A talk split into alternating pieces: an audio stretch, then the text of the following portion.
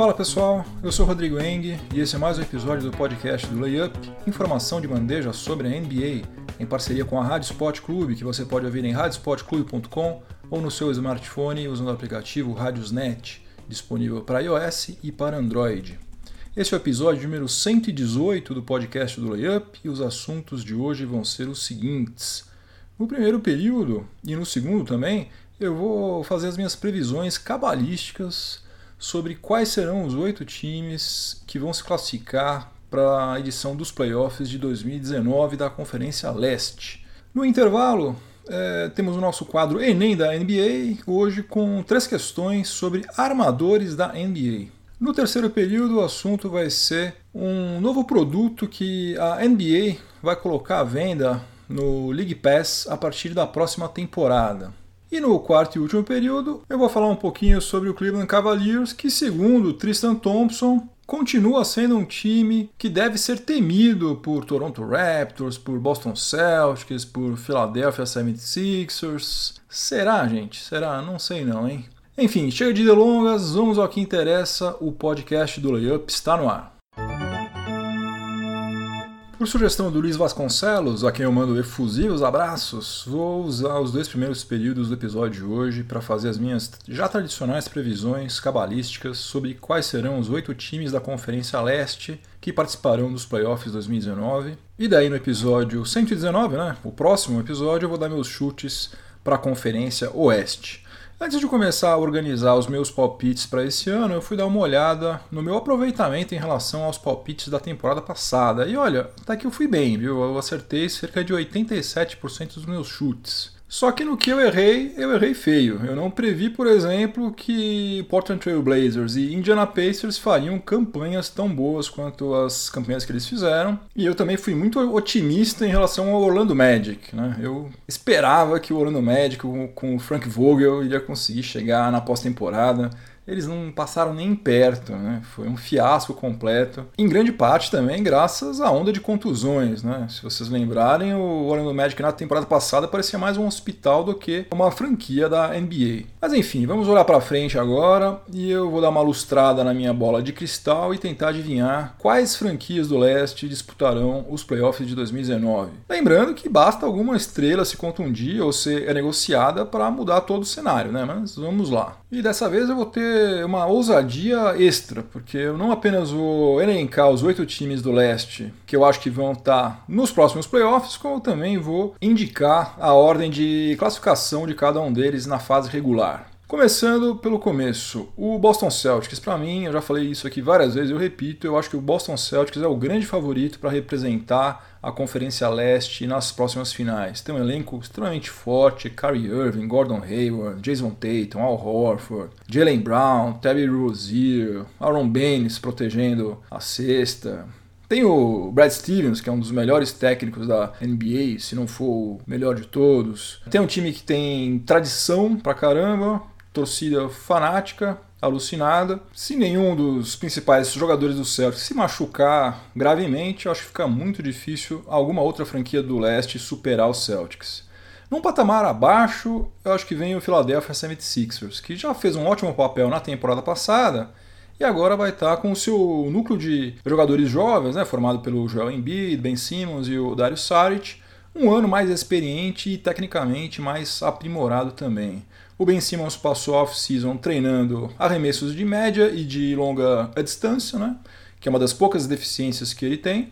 E o Markel Fultz, em tese, consertou o chute dele. Tá longe de estar tá perfeito, mas pelos vídeos que a gente tem visto dos treinos dele, a coisa melhorou bastante. Em terceiro lugar, acho que vai ficar o Toronto Raptors. Trocou de técnico e trocou também de franchise player, né? Substituiu o DeMar DeRozan pelo Kawhi Leonard. Em condições normais de pressão e temperatura, você trocar DeRozan por Kawhi seria um ótimo negócio, né? Porque eu, pelo menos, considero o Kawhi Leonard um jogador mais completo do que DeMar DeRozan. Acontece que a gente não sabe exatamente como que Kawhi Leonard está, nem fisicamente nem tecnicamente. Né? Ele só jogou em nove partidas em toda a temporada passada.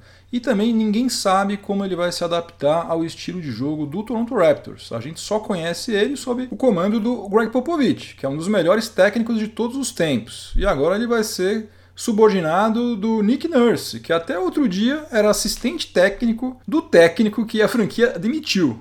A franquia achou que Dwayne Casey não servia mais, demitiu ele e ficou com um assistente técnico dele. De todo modo, mesmo que seja com emoção, eu não vejo hipótese do Toronto Raptors não estar disputando os próximos playoffs. O quarto colocado do leste, nas minhas previsões cabalísticas, será o Milwaukee Bucks, que vai dar um salto de qualidade com o Mike Budenholzer como técnico e com o Brook Lopes na posição 5, que é infinitamente melhor do que o John Hanson ou do que o Tom McKer. Não sei qual quinteto titular que o Budenholzer vai usar, mas se ele quiser, ele pode começar com Eric Bledsoe, Malcolm Brogdon, Chris Middleton, Giannis Antetokounmpo e Brook Lopes não tá nada mal, hein, gente? É um belíssimo time. E como o Greek Freak vem evoluindo absurdamente a cada temporada, e ele só tem 23 anos de idade, a gente pode se dar ao direito de acreditar que ele vai melhorar um pouquinho mais em 2018 2019. E eu tô falando de um cara que registrou médias de 26,9 pontos, 10 rebotes e 4,9 assistências por partida na temporada passada. Em algum momento, obviamente, ele vai parar de evoluir, mas eu acho que ainda não vai ser nessa próxima temporada. No segundo período do podcast do Layup, em parceria com a Rádio Sport Clube, eu vou continuar as minhas previsões cabalísticas em relação à Conferência Leste para a próxima temporada. Eu acho que em quinto lugar na Conferência Leste vai ficar o Indiana Pacers. Eu não botei fé neles na temporada passada, como eu já falei, mas agora não vou cometer o mesmo erro. Eles mantiveram a base do time que mostrou um equilíbrio muito interessante, né? ficou em 11 lugar em offensive rating e em 13 lugar em defensive rating na temporada passada. E apesar de não mudar o preço do dólar lá em Indianápolis, eu achei a contratação do Kyle Quinn uma ótima. Né? Ele é um cara que não pode ficar muito tempo em quadra, senão ele é eliminado com seis faltas. Mas enquanto ele está jogando, ele tem uma produção bem interessante, principalmente protegendo o aro, né? Dá toco pra caramba. Em sexto lugar, eu estou colocando o Washington Wizards, que também não vejo hipótese de ficar fora. Eles trocaram o Marcin Gortat pelo Austin Rivers com o Los Angeles Clippers e vão ser o terceiro time do Dwight Howard em três anos. E além disso, também contrataram o Jeff Green. Né? Por mais miolo mole que o Howard tenha, em comparação ao Gortat, ele é um upgrade considerável. E o Austin Rivers é um ótimo reserva para o backcourt do Wizards. Talvez seja o melhor que a franquia teve nos últimos 3 ou 4 anos. Se você for ver as tranqueiras que passaram por lá nesses últimos anos, você vai concordar comigo que Austin Rivers, apesar de não ser nenhum craque, é um jogador mais qualificado do que os que eles tiveram aí nos últimos anos. E eu também não sei se o Scott Brooks está pensando nisso, mas dependendo do adversário, ele bem que podia usar o Jeff Green na 5 e tentar usar um small ball. Né? O Washington Wizards ficou apenas em 18º lugar em pace na temporada passada. Pace é uma estimativa de quantas posses de bola cada equipe tem em 48 minutos. Né? Com uma formação mais leve, eu acho que o Wizards poderia explorar mais as transições ofensivas, impor um ritmo de jogo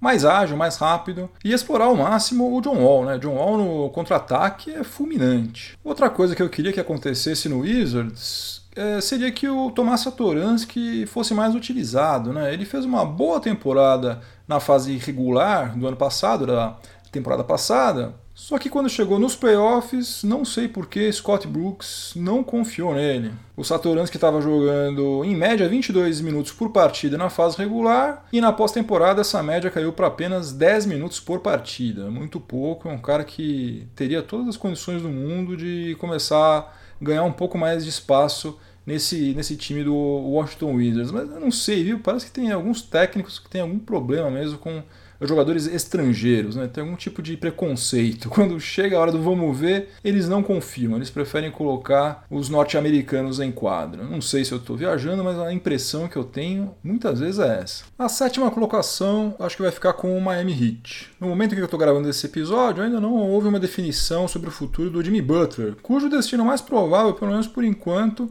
está sendo apontado justamente como sendo o do Miami Heat. O problema é que está rolando um impasse porque o Minnesota Timberwolves está pedindo muito alto, então até agora pelo menos não saiu o negócio. Mas como Jimmy Butler já disse que não joga mais no Minnesota Timberwolves, é uma questão de tempo para que ele seja negociado e Miami Heat continua sendo apontado como um dos times favoritos para receber Jimmy Butler. Agora, independentemente dele ir para o Heat ou não, a franquia da Flórida fatalmente vai cavar a sua vaguinha na pós-temporada.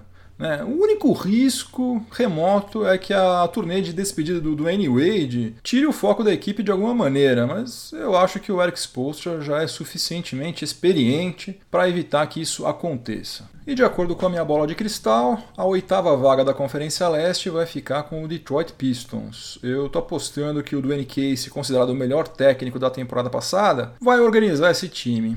Não vai ser nada fácil, até porque a experiência que ele tem é de comandar um time no qual os principais jogadores eram os jogadores de backcourt, né? DeMar DeRozan e o Kyle Lowry. E agora ele está chegando num, num, time, num elenco, em que as peças principais são dois caras de frontcourt, né? O Blake Griffin e o André Drummond. Muita coisa que ele colocou em prática nesses últimos cinco anos lá no Toronto Raptors não vai funcionar da mesma maneira que funcionava lá no time canadense. E o banco dele vai ser sensivelmente pior do que ele tinha lá no Toronto Raptors. Mas mesmo assim, eu acho que do NK você vai conseguir tirar o Detroit Pistons da mediocridade.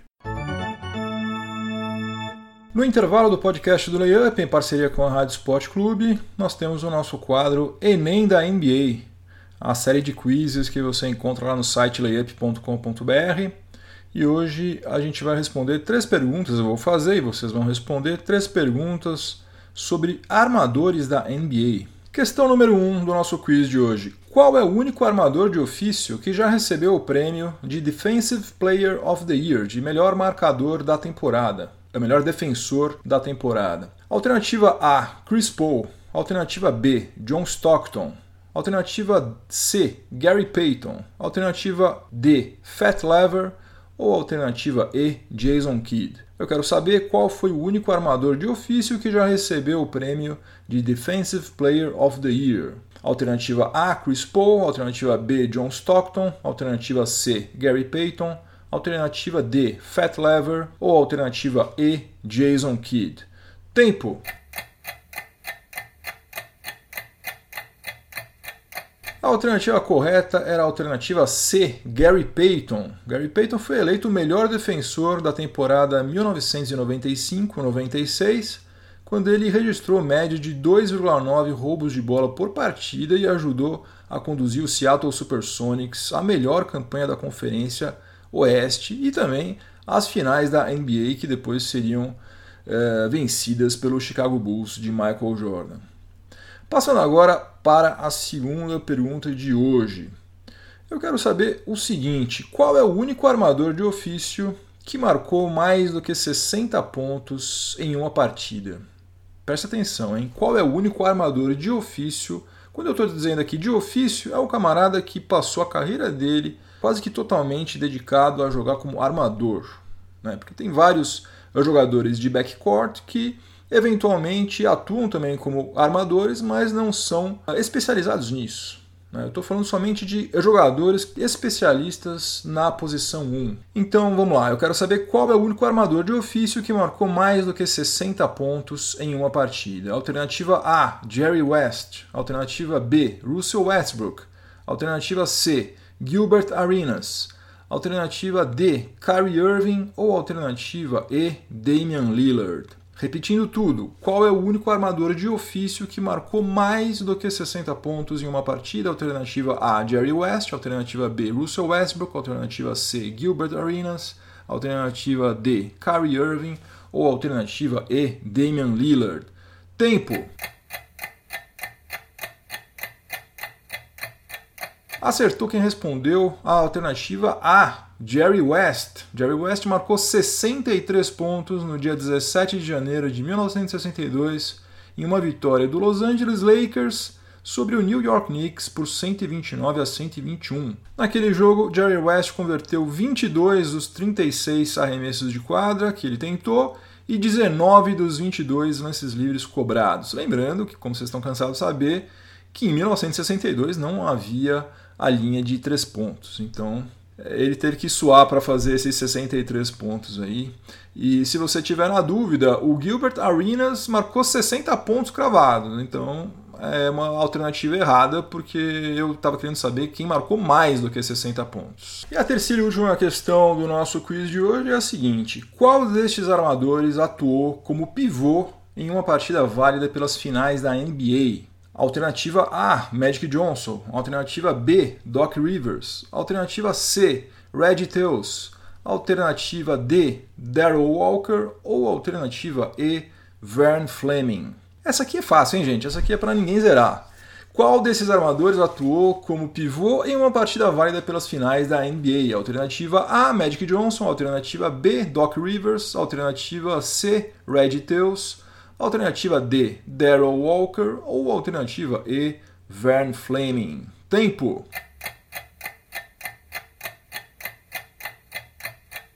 A resposta correta era a resposta A, a alternativa A, Magic Johnson. No jogo 6 das finais contra o Philadelphia 76ers em 1980, o Karim Abdul-Jabbar foi impedido de jogar porque estava contundido.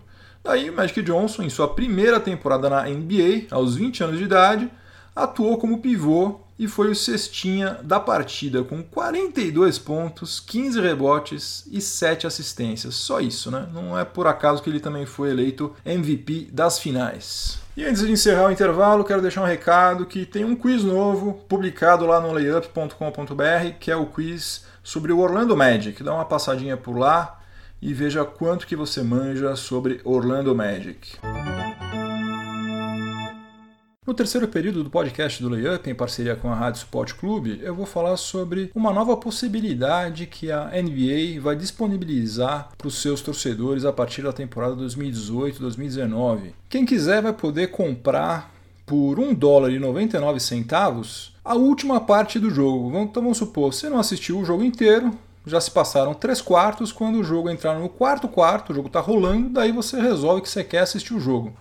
Você vai lá no League Pass, no aplicativo oficial da NBA, e você compra somente para assistir o quarto e último período do jogo. Agora, se você comprar logo quando começou o quarto período, ou se tiverem faltando apenas 30 segundos para o final do jogo, você vai pagar o mesmíssimo valor, 1 dólar e 99 centavos. Existe a possibilidade no futuro de que Conforme a partida, cada franquia estabeleça um preço diferente, mas por enquanto só vai ser possível você comprar uh, o último quarto e por esse preço. O preço vai ser fixo, pelo menos por enquanto. Eles pretendem no futuro que seja possível você comprar qualquer trecho do jogo. Vamos supor que você uh, tem um jantar às 8 horas e o jogo começou às 7. Então você só quer assistir o jogo das 7 até as 15 para as 8, porque 15 para as 8 você vai ter que sair. Então, futuramente vai ser possível, por exemplo, você comprar para assistir o primeiro período e uma parte, por exemplo, do segundo. Mas essa tecnologia ainda não existe, eles estão trabalhando para isso. E também tem um outro ponto: eles estão fazendo tudo isso porque futuramente, muito próximo, muito antes do que a gente pode imaginar, vai começar a ter apostas em, jogo, em jogos da NBA. Então vai ser possível apostar em qualquer tipo de coisa. É, quem vai fazer o primeiro lance livre, quem vai fazer mais pontos no primeiro período, quem vai fazer é, mais faltas durante o segundo período. Então, eventualmente, de acordo com a aposta que você fez, você só vai ter interesse em ver aquele trecho do jogo. Então é também por causa disso que eles estão pensando em criar esse novo produto. Lembrando o seguinte, que se você comprar o jogo inteiro, atualmente custa 6 dólares e 99 centavos. Então, se você fizer as contas, você vai ver que você pagar 1 dólar e 99 centavos para assistir somente o quarto período é proporcionalmente mais caro, mas naturalmente também, por outro lado, é justamente no quarto período onde o jogo costuma se decidir, né? onde acontecem os lances mais emocionantes. Aliás, em matéria do que vale ou não vale a pena, eu estou aqui com o aplicativo do League Pass aberto, estou vendo os valores para essa próxima temporada. O pacote anual completo, que dá direito a você assistir os 1.230 jogos, está saindo por R$ 999,90. Mil, mil reais, né? Praticamente. Mil reais. O pacote mensal é R$ 45,90. Já o pacote que eles chamam de Team Choice, que você pode assistir todos os jogos de uma determinada franquia, está saindo R$ 204,90 o plano anual e o plano mensal, deixa eu ver aqui, o plano mensal está R$ 20,90. Também tem um outro plano que é o Game Choice, que você pode assistir oito jogos por mês, está saindo R$ 20,90 é, por mês. E o pacote anual também está R$ 204,90. Como eu já pago TV a cabo, né? já tenho ESPN e Sport TV, eu não vou colocar a mão no bolso para assinar a League Pass, infelizmente. Gostaria muito, mas a conjuntura financeira não permite que eu gaste essa grana toda, não. Mas para quem não tem a TV a cabo, certamente vale a pena, né? principalmente se você for fãzão da NBA, quiser assistir Uh, vários jogos, acompanhar de perto tudo o que acontece por lá, até porque tem vários outros conteúdos, né? não são somente os uh, jogos, né? tem todos os outros programas, partidas antigas, e você pode assistir a hora que você quiser, é muito bacana. E por falar nas transmissões das partidas, a NBA ainda não liberou a grade de transmissão dos jogos da fase regular da próxima temporada. Assim que isso acontecer, não somente aquele calendário é publicado lá no layup.com.br, mas também o calendário para você consultar nos dispositivos iOS da, da Apple vai ser atualizado com todas as, as transmissões. Vamos ver se isso acontece logo, né? Porque amanhã já começa a pré-temporada e por enquanto a gente ainda está no escuro, não sabemos exatamente quais jogos serão transmitidos e falta um pouco mais do que 15 dias para o início da temporada regular. Vamos ver se a NBA agiliza isso aí.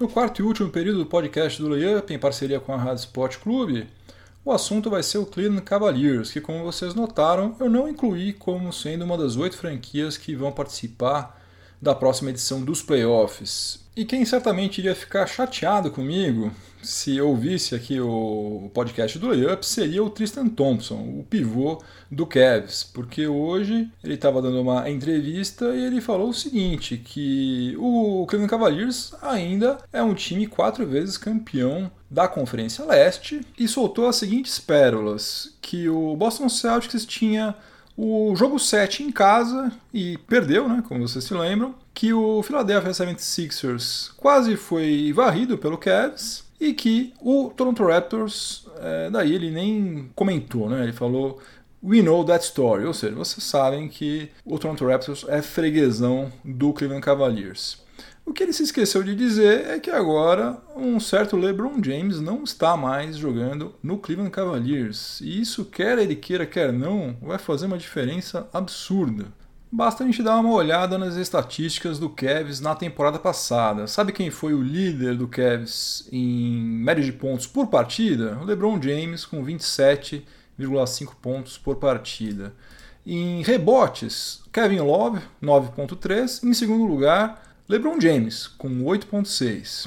Assistências, disparado, LeBron James, 9.1 seguido pelo Isaiah Thomas, que teve média de 4,5, só que o Isaiah Thomas jogou somente 15 jogos. Depois vem o Dwayne Wade com 3,5, quase um terço das assistências do LeBron James, só que o Wade jogou 46 partidas apenas. Depois, roubos de bola. Quem é o líder? LeBron James, 1.4. E tem mais ainda. Com o LeBron James em quadra, o offensive rating do Cavs foi de 115 pontos. Sem ele em quadra, o offensive rating caiu para 106,7 pontos, uma diferença de 8,3. E sabe qual foi o saldo entre o offensive rating e o defensive rating do Cavs na temporada passada inteira? Foi de apenas um ponto, 112,9 de offensive rating, que foi a quinta melhor, e 111,9 de defensive rating, que foi a vigésima nona ou seja, a segunda pior de todas. Então você imagina como é que vai ser o rendimento desse time sem LeBron James, que sozinho produzia uma diferença positiva de 8,3 pontos. É muita coisa. E além disso, além do Cavs ter perdido o LeBron James, As maiores contratações, as mais relevantes, foram do Sam Decker e do Colin Sexton, né, que pode vir a ser um grande jogador no futuro, mas ele é um calouro, né? Não dá para você querer que ele produza alguma coisa parecida com o que fazia LeBron James. Então, Desculpa, infelizmente a situação do Kevin é muito complicada, gente. É muito complicado. Mesmo que o Kevin Love volte no tempo e volte a ser aquele ala pivô fantástico que ele foi no Minnesota Timberwolves, marcando 25 pontos por jogo, pegando 12 rebotes, mesmo assim não vai ter jeito.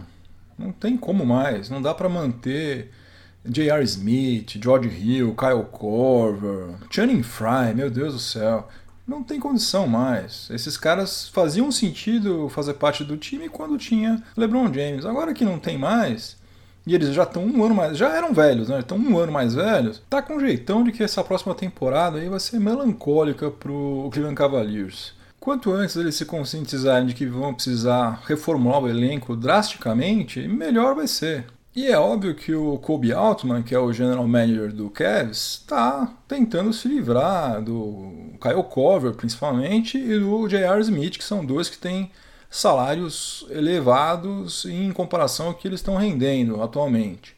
Só que não é fácil, né? Desovar esses dois contratos aí não é nada fácil. E também não condeno o Tristan Thompson por tentar elevar o moral do seu time, né? Manter todo mundo confiante de que eles continuam sendo um dos melhores times da NBA. Só que na prática nós todos sabemos que isso não é mais verdade. Game over, acabou mais um episódio do podcast do Layup. Antes de eu ir embora, vou deixar minha trilha sonora para o final de semana, que dessa vez vai ser a música chamada 8675309 slash Jenny ou seja, 8675309 barra Jenny, que é uma música lançada pela banda Tommy Tutone em 1982 no álbum Tommy Tutone 2. Aliás, essa é uma daquelas bandas de uma música só, fez sucesso, um sucesso tremendo no começo dos anos 80, chegou a ficar em quarto lugar na Billboard, que naquela época era um negócio complicado porque tinha uma concorrência é, forte, né? principalmente nesse segmento rock pop. E por que, que ela tem esse título meio maluco aí? É, a letra fala sobre um cara transtornado emocionalmente que viu o telefone de uma moça chamada Jenny escrito na parede, provavelmente de algum banheiro masculino. E daí ele fica obcecado por ela, mesmo sem ele nunca nem ter tido a coragem de ligar para ela. Aliás, ele na verdade nem sabe se ela existe ou não. O Jim Keller, que era o guitarrista e também líder da Tommy Tutone, declarou na época que a Jenny existia de fato e que ele a conheceu justamente porque pegou o número dela no banheiro de um bar. Falou até que chegou a sair com ela por um tempo, mas depois acabou perdendo o contato com ela. Já o Alex Cole, que é o cara que escreveu a música junto com o Jim Keller, contou uma história completamente diferente. Ele falou que foi ele quem inventou a Jenny e também inventou o número de telefone e que o Keller montou o resto da história, né, digamos assim, contada na letra. O curioso disso tudo é o seguinte, a música fez tanto sucesso, mas tanto sucesso que principalmente na costa oeste dos Estados Unidos, muitas pessoas que tinham um número de telefone 867-5309 tiveram que trocar de número porque as pessoas não paravam de ligar em qualquer horário do dia ou da noite procurando pela tal da Jenny. Então escutem 867-5309 slash Jenny, que é a música do Tommy Tutone, é a dica musical do podcast do Layup de hoje. Se você estiver ouvindo este episódio em alguma plataforma de podcast, aproveite para avaliar positivamente o podcast do Layup. Se você estiver ouvindo no YouTube, aproveite para se inscrever no meu canal, que isso vai me ajudar demais. E se você não estiver ouvindo lá, dá uma passada lá no YouTube, se inscreva, por favor, que vai me ajudar sobremaneira, como diriam os mais antigos. E se você estiver ouvindo na Rádio Sport Clube, continue sintonizado por aí que vem mais informação esportiva de qualidade na sequência. Um ótimo final de semana para todo mundo, muito juízo, voltem todos inteiros e inteiras para casa. Semana que vem tem mais. Um abração, tchau, tchau.